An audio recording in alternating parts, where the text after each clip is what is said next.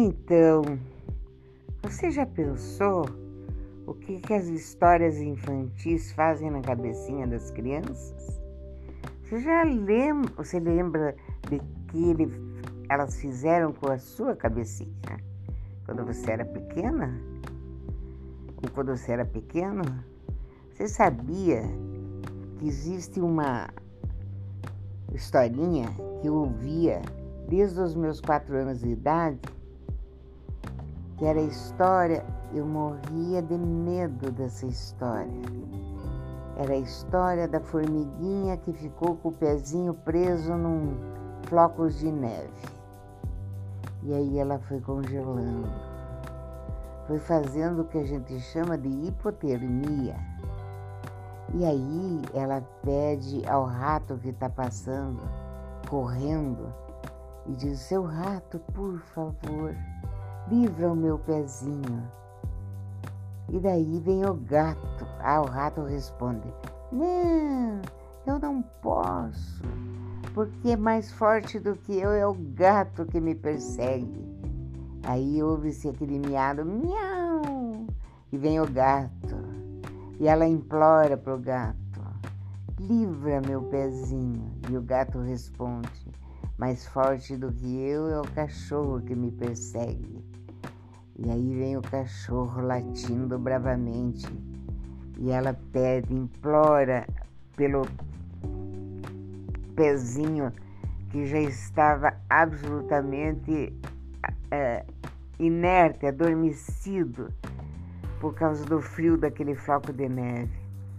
E ela implora então para o cachorro e o cachorro responde: Mais forte do que eu é o homem que é meu dono.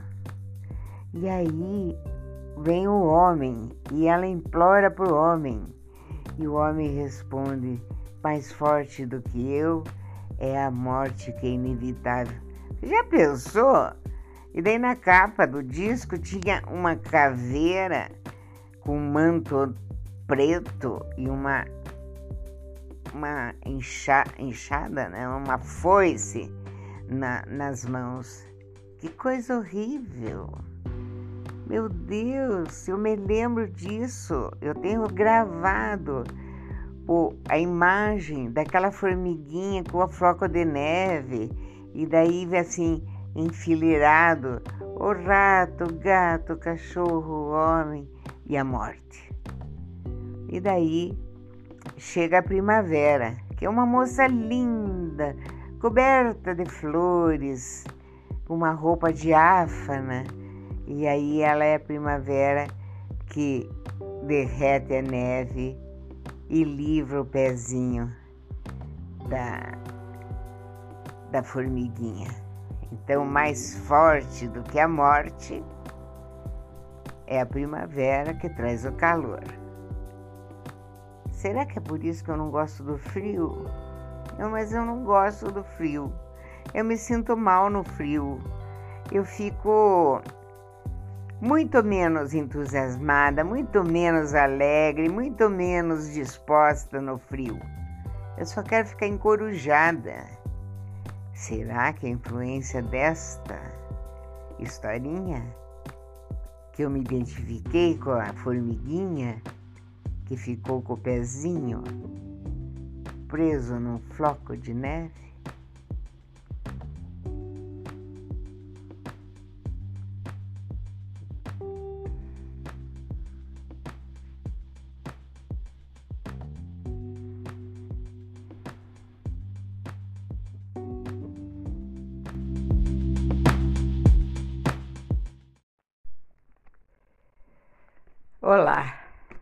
Será que todas as madrastas são más? Eu tenho muita certeza de que não. Por quê? Porque eu atendo madrastas e enteadas e enteados. E muitas são maravilhosas, né? Mas nas histórias infantis, as madrastas são sempre más. Lembre da madrasta da Branca de Neve, aquela mulher maravilhosa, linda, inteligente, alquimista, sabia fazer poções, mas era má. Lembre da madrasta da Cinderela, que também era má. E ainda tinha duas filhas. Então as três se uniam na maldade, não é? Tanto a Branca de Neve quanto a Cinderela, elas eram muito submissas, não é? De uma submissão é, infinita, profunda. Um prato cheio para madrastas más. Não digo com isso que para ter madrastas boas tem que ter é, capacidade de enfrentamento, de confronto. Mas num ambiente familiar onde tem conversa, não existe nem padrasto, nem madrasta, mas sim, vamos falar de padrasto também, porque Sabe, a gente tende a se fixar nas histórias infantis, né? Nos contos de fadas. Tem tanta maldade nos contos de fadas que eu não sei bem se é de fadas. Eu sei que de bruxas não é, porque bruxas são legais, né? É... Então, eu penso que a gente tem que falar dos padrastos também. Também existem padrastos bons, não são só os padrastos maus que aparecem nas histórias. Quando eu falo histórias, eu estou falando de histórias da minha vida, porque na minha profissão eu escutei muita história, das piores, mais tenebrosas, terríveis, impressionantes. Eu Ainda fico impressionada com o que eu escuto. E a gente olha para a pessoa que está falando, que está contando a história, e a gente não, não percebe exatamente o que está acontecendo, né? Porque essas pessoas não são pessoas difíceis.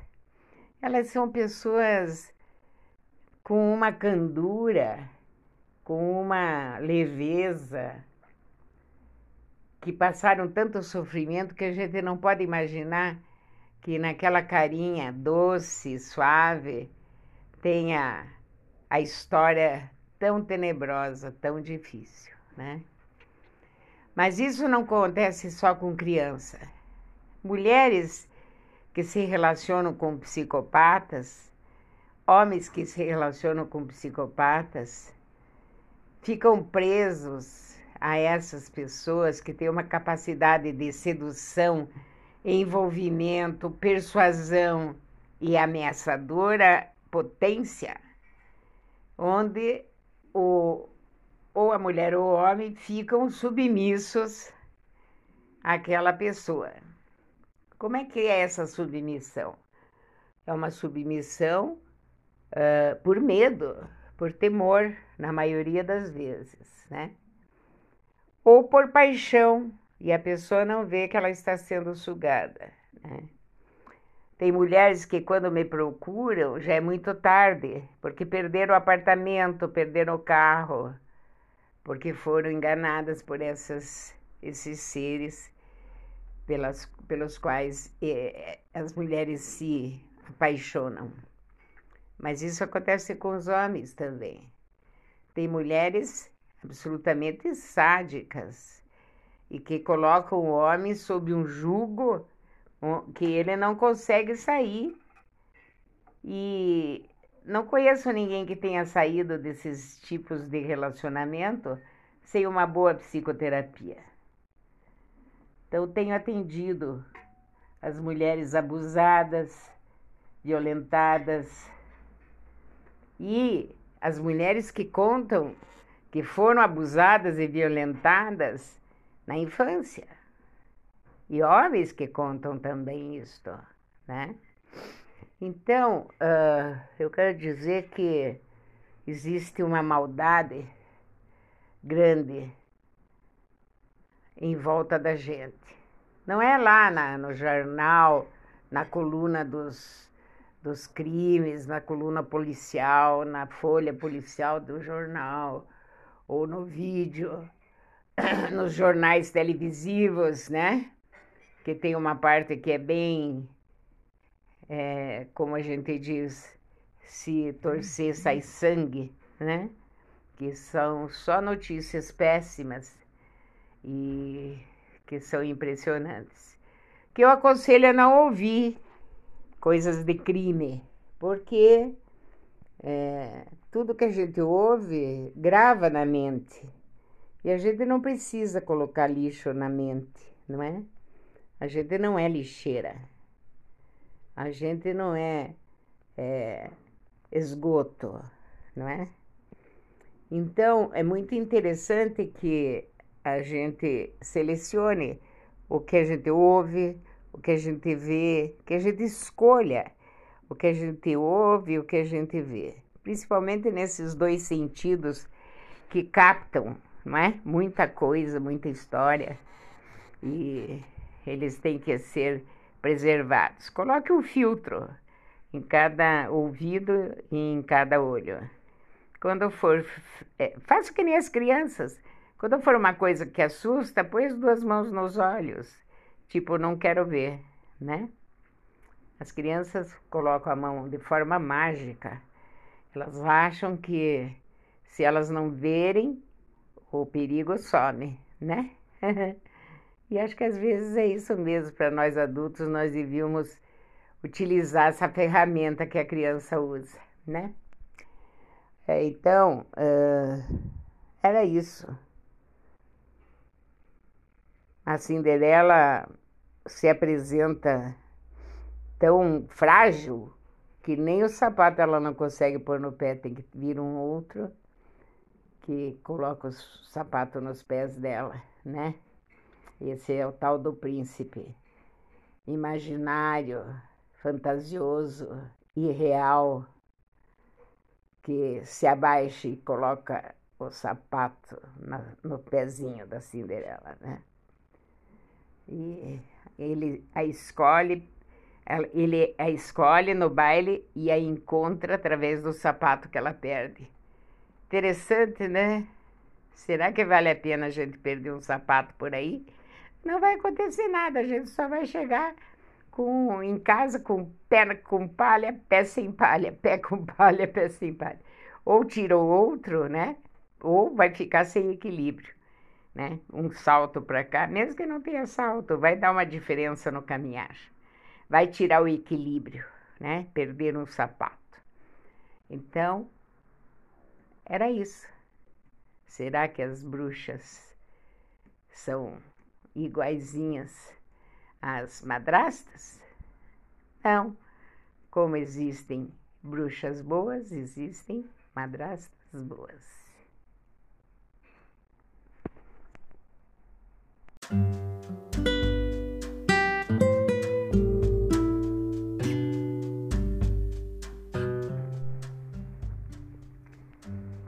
Era uma vez um homem que era rei, e ele, como rei, gostaria de ter tido filhos, porque ele queria deixar o trono para um herdeiro. Ele teve três esposas, as três faleceram e nenhuma engravidou.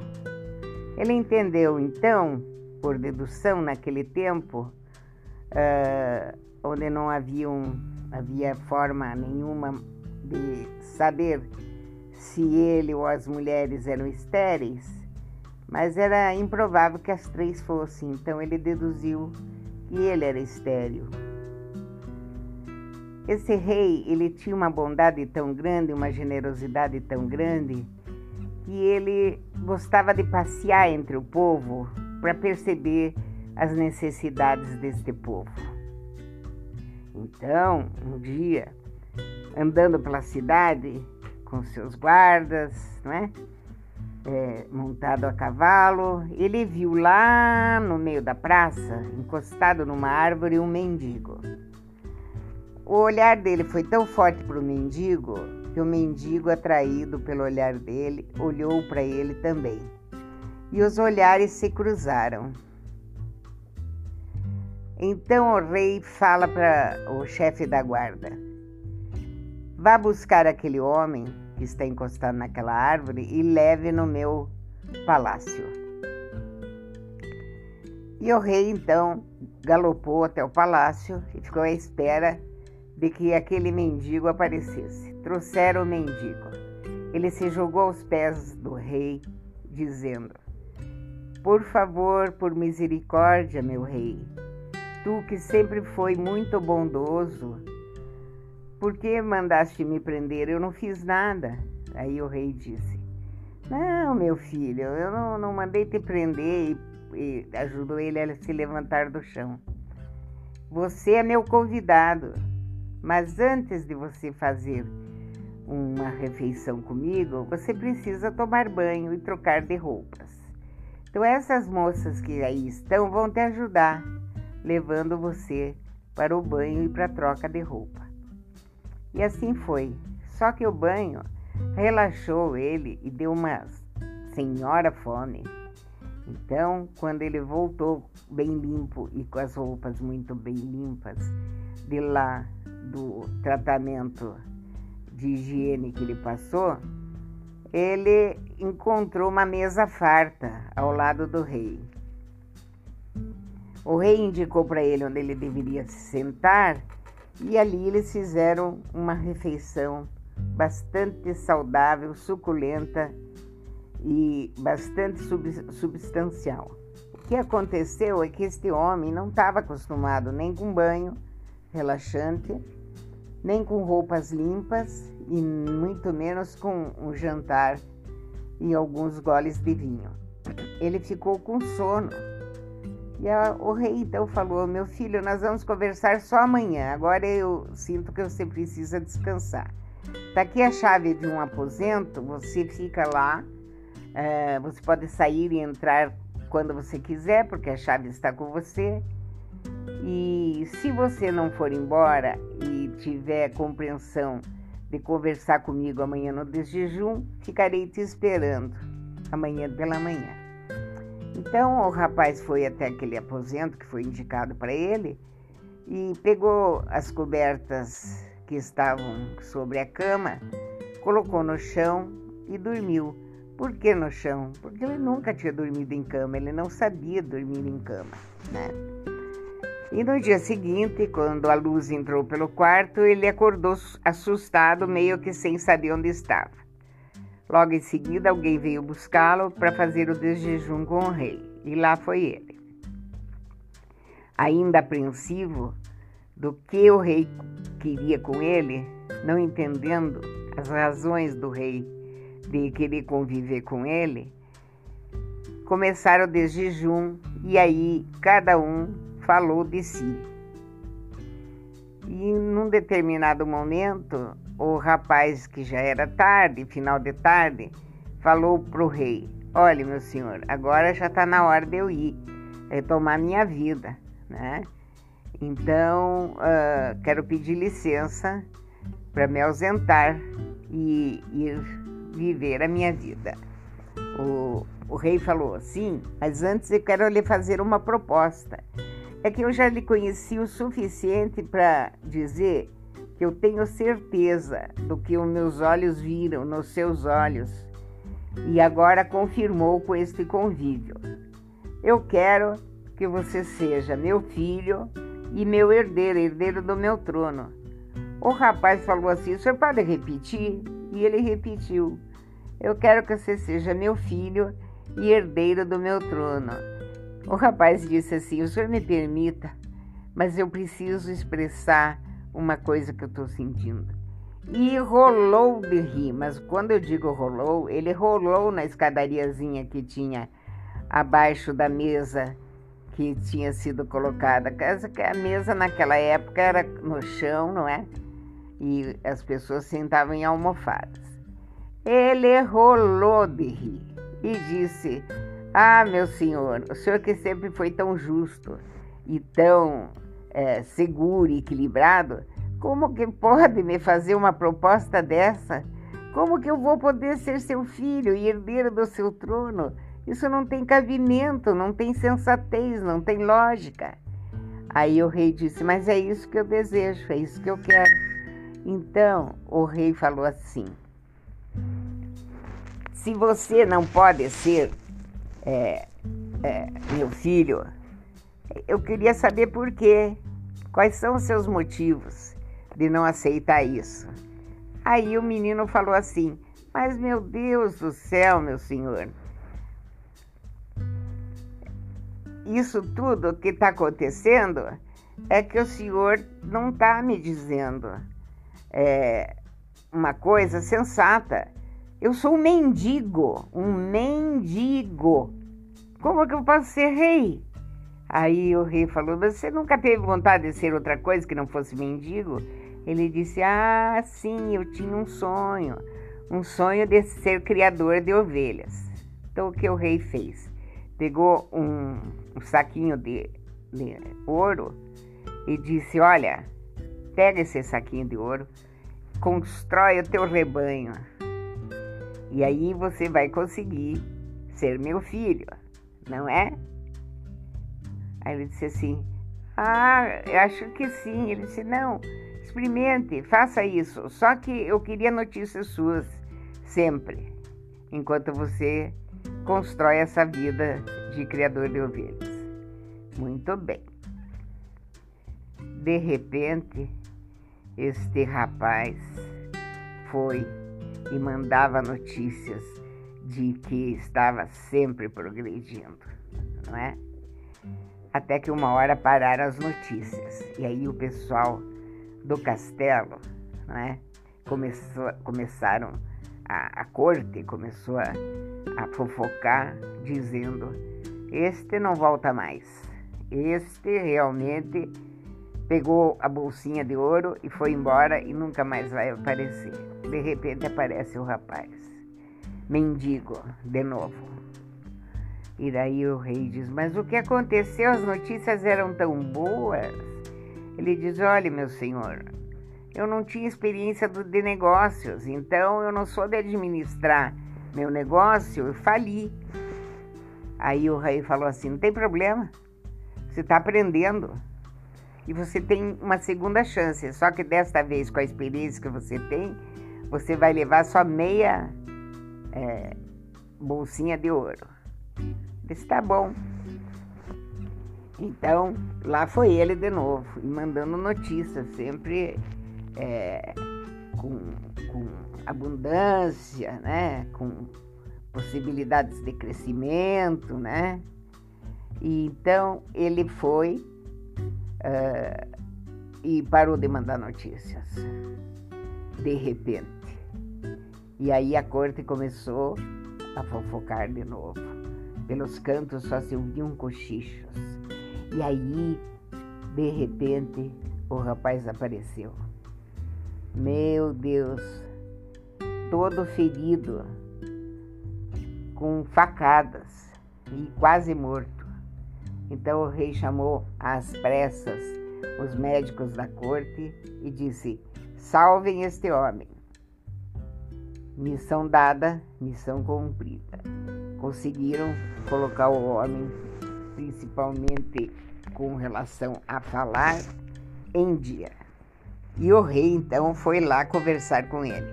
Meu filho, o que é que aconteceu dessa vez? Ele disse: Ah, eu quis, além do, da prosperidade que eu tive com as ovelhas, eu quis é, fazer com que os meus é, domínios fossem aumentados, porque o que, nós, o que eu gostaria era de provar para o Senhor que eu consigo ser um conquistador também de terras. Contratei uns mercenários que levaram tudo de mim.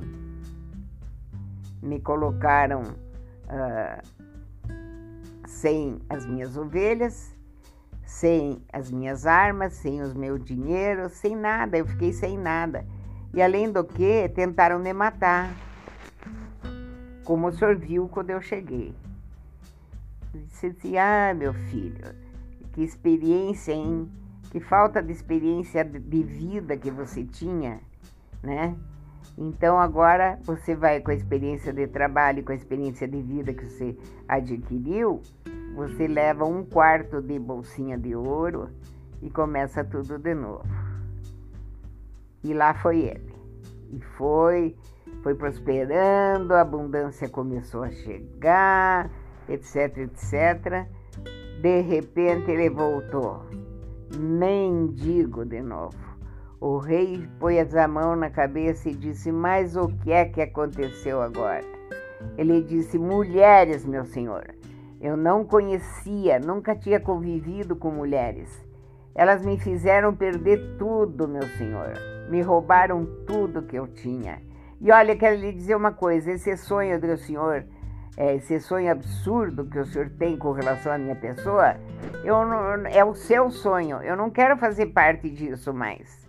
Porque eu não vou conseguir. Eu quero repetir para o senhor uma coisa que eu já lhe disse.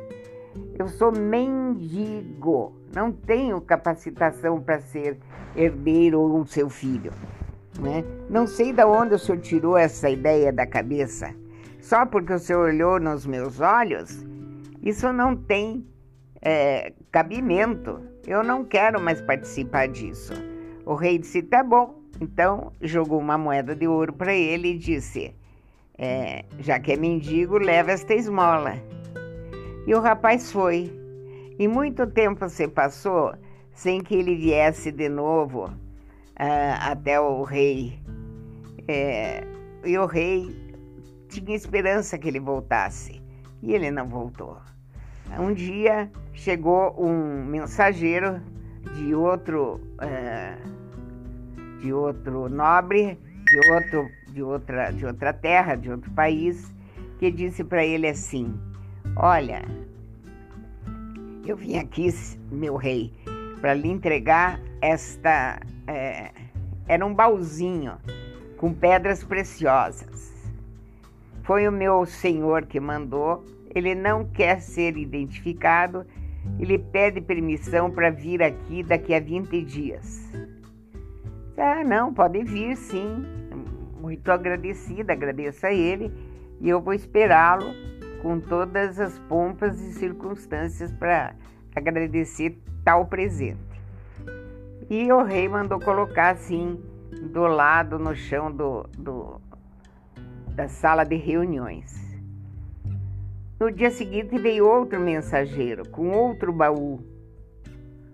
Não era dessa vez com pedras preciosas, mas com punhais, pequenas armas de, de, de corte, que é, todas incrustadas com esmeraldas, rubis, pepitas de ouro, sabe? Uma maravilha assim, coloridas. E aí, esse rapaz, mensageiro, trouxe a mesma questão. Senhor, o meu senhor, meu rei, ele é, não quer ser identificado, mas ele pede permissão para vir daqui a 19 dias e eu trouxe esse presente para o senhor. O rei agradeceu, disse que estava esperando por ele e colocou este baúzinho do outro lado da sala de reuniões.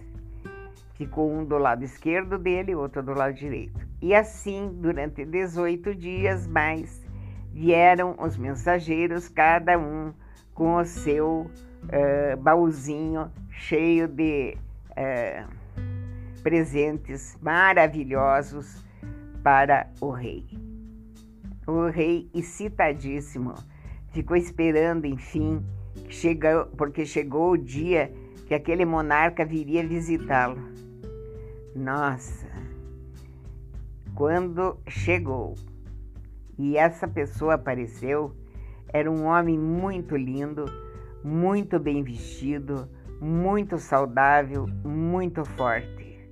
Ao seu lado tinha uma mulher que tinha no, no braço um nenê e na outra mão outra criança segurando na mão dela, que já andava essa criança. E no braço deste homem tinha um embrulho num veludo vermelho. Aí ele chega, cumprimenta, todos chegam, cumprimenta, o rei cumprimenta eles com um monte de, de, de mesuras e baixando a cabeça, tal, com maior respeito. E, e aí o rei fala assim: Seja bem-vindo, senhor. Quem é você? Aí o rapaz diz assim: Mas não me reconhece? Ah, não me reconhece? Então olha nos meus olhos. E você há de me reconhecer. Quando o rei olhou nos olhos dele, disse: Meu Deus, você, meu filho, que eu tanto queria que fosse meu herdeiro e meu filho. Você não é mais mendigo? Ele disse: Não, meu senhor. Aqui está minha esposa, aqui estão os meus dois filhos e eu lhe trouxe mais um presente. Entregou o embrulho no veludo vermelho para o rei. Né? Foi levantando a capinha assim e mostrou para ele uma ovelhinha branca, branca, branca, branca, com uma gargantilha de pedras preciosas. E disse: Senhor, este é o símbolo do nosso início, né? que eu quero lhe dizer: agora estou pronto para ser seu herdeiro e seu filho. Mas antes disso, também quero dizer que o senhor errou muito comigo. Tinha que ter me dado uma moeda logo no início. Nós teríamos encurtado esse caminhar e esse tempo para realizar o seu sonho e tornar o seu sonho meu também. E assim terminou a história do rei que, que sabia ler a alma das pessoas através dos olhos.